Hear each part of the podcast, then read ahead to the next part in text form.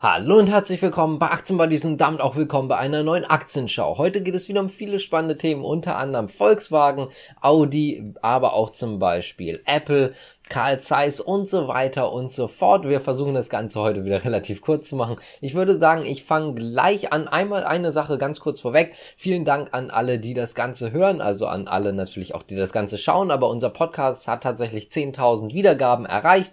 Das hat uns natürlich sehr gefreut. Deswegen wollte ich mich hier über den Weg nochmal bedanken. Und wenn ihr das Ganze hier gerade über YouTube guckt und euch wundert, ja, wir haben das Ganze auch als Podcast, also eins zu eins als Podcast quasi so wiedergegeben. Dementsprechend würde uns auch freuen, wenn ihr dort einfach mal vorbeischaut. Wenn ihr das Video nicht gucken könnt, dann könnt ihr das Ganze also auch hören. Ich würde sagen, wir fangen jetzt hier mal mit Volkswagen an und die haben eigentlich sehr enttäuschende Zahlen rausgebracht.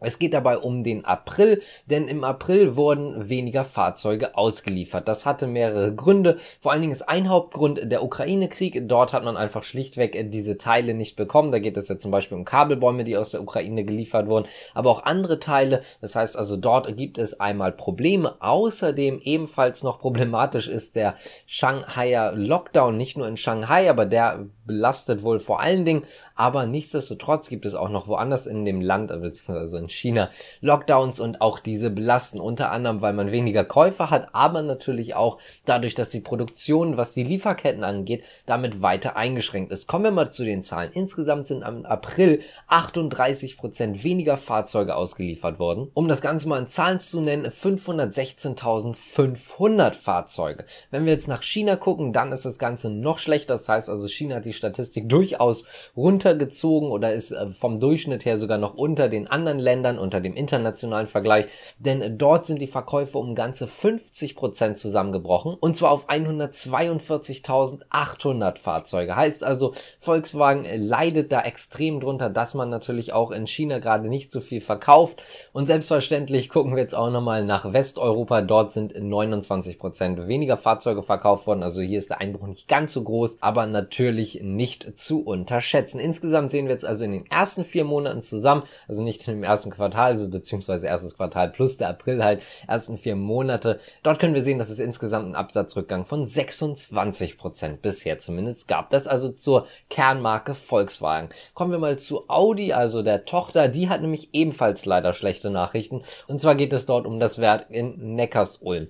Genau die gleichen Probleme letztendlich. Man hat ebenfalls Schwierigkeiten, was die Lieferketten angeht, sowohl aus China als auch natürlich aus der Ukraine. Und genau das ist hier auch ein Problem. Das heißt also, man bekommt nicht genug Teile, deswegen wird hier zum Teil Kurzarbeit beantragt. Nicht alle Modelle werden nicht mehr hergestellt. Das ist natürlich so, wie es die anderen Hersteller auch machen. Das, was hochprofitabel ist oder zumindest das, was am profitabelsten ist, das wird man weiterhin produzieren. Das betrifft zum Beispiel den Audi RS e-tron. Der wird weiterhin produziert, aber natürlich auch andere hochklassige Fahrzeuge, die weiter produziert werden. Alles, was dann eher im günstigeren Segment ist oder Mittelsegment, das wird zumindest fürs Erste auf die längere Bank geschoben. Und damit kommen wir jetzt mal zu Carl Zeiss Meditech. Die haben nämlich ihre Zahlen vorgestellt und das war so eine Mischung aus großer, ich sag mal, Erleichterung und leichter Enttäuschung. Der Umsatz war leicht enttäuschend. Wenn wir uns das angucken, sehen wir zwar ein deutliches Wachstum, denn im ersten Kalenderquartal konnte man den Umsatz von 398,5 Millionen Euro auf 445,2 Millionen Euro steigern. Heißt also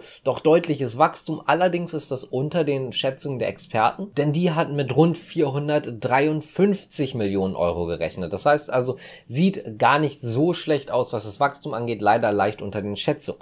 Dahingegen ist der Gewinn allerdings um einiges höher gewesen, als man erwartet hatte. Wenn wir uns das Ganze mal runterrechnen auf den Gewinn die Aktie, dann können wir sehen, dass wir im Vorjahr noch 61 Cent hatten, erwartet wurden 71 Cent, geworden sind es tatsächlich 1 Euro und 1 Cent. Also sehr, sehr positiv, was den Gewinn angeht. Die Prognosen fürs Gesamtjahr hat man übrigens nochmal bestätigt. Der Umsatz soll mindestens mit dem Marktumfeld steigen, also im gleichen Schnitt wie der Markt eher ein bisschen mehr und der Gewinn beziehungsweise die Gewinnmarge, also die EBIT-Marge, die soll zwischen 19 und 21 Prozent liegen. Das heißt also, da wurde nichts dran verändert. Das hatte man vorher schon gesagt, dass man das erwartet. Das bleibt jetzt auch dabei. Wenn wir eh bei Tech-Konzernen sind, kommen wir jetzt mal zu den ganz, ganz großen aus der Tech-Branche und zwar Apple.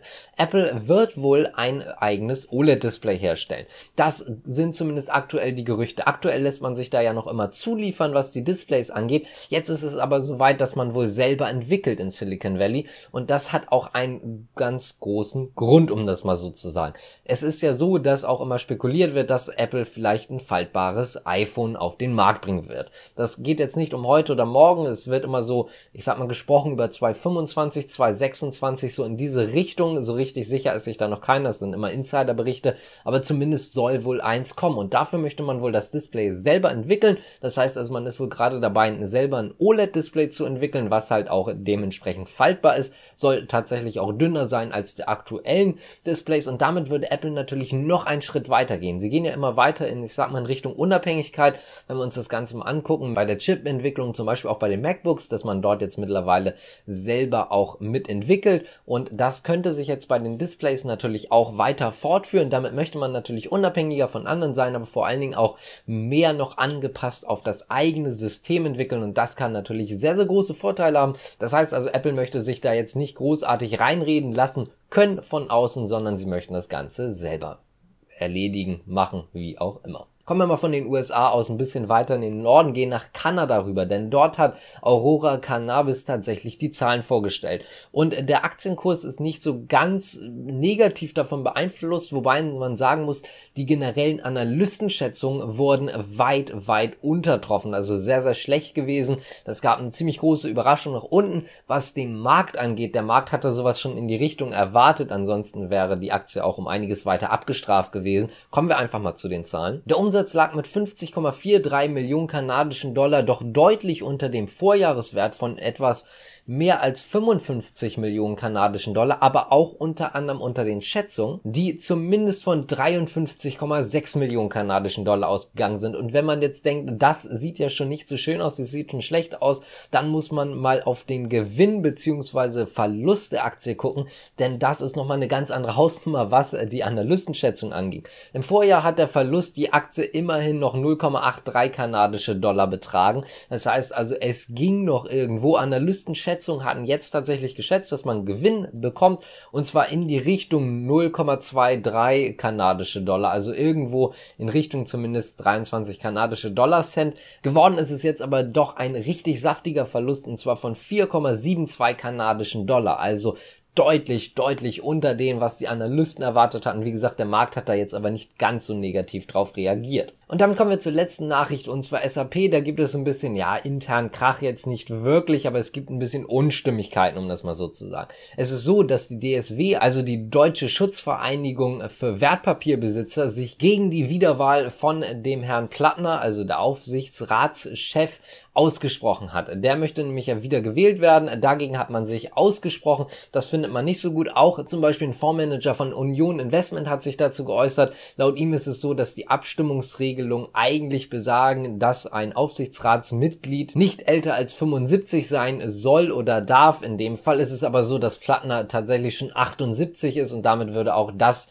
nicht wirklich zur Zufriedenheit führen. Zumindest was die Regelung angeht. Auf der anderen Seite hat man sich trotzdem bedankt, gesagt, dass das Ganze Ganze sehr, sehr gut war, was er dem Unternehmen auch noch oder zu dem Unternehmen noch beigetragen hat. Nichtsdestotrotz ist man da jetzt also dagegen. Wenn euch das Ganze gefallen hat, dann könnt ihr gerne abonnieren, liken, kommentieren, natürlich auch gerne äh, den Podcast zum Beispiel followen. Also ich würde sagen, danke fürs Zuschauen und Zuhören. Bis zum nächsten Mal. Ciao.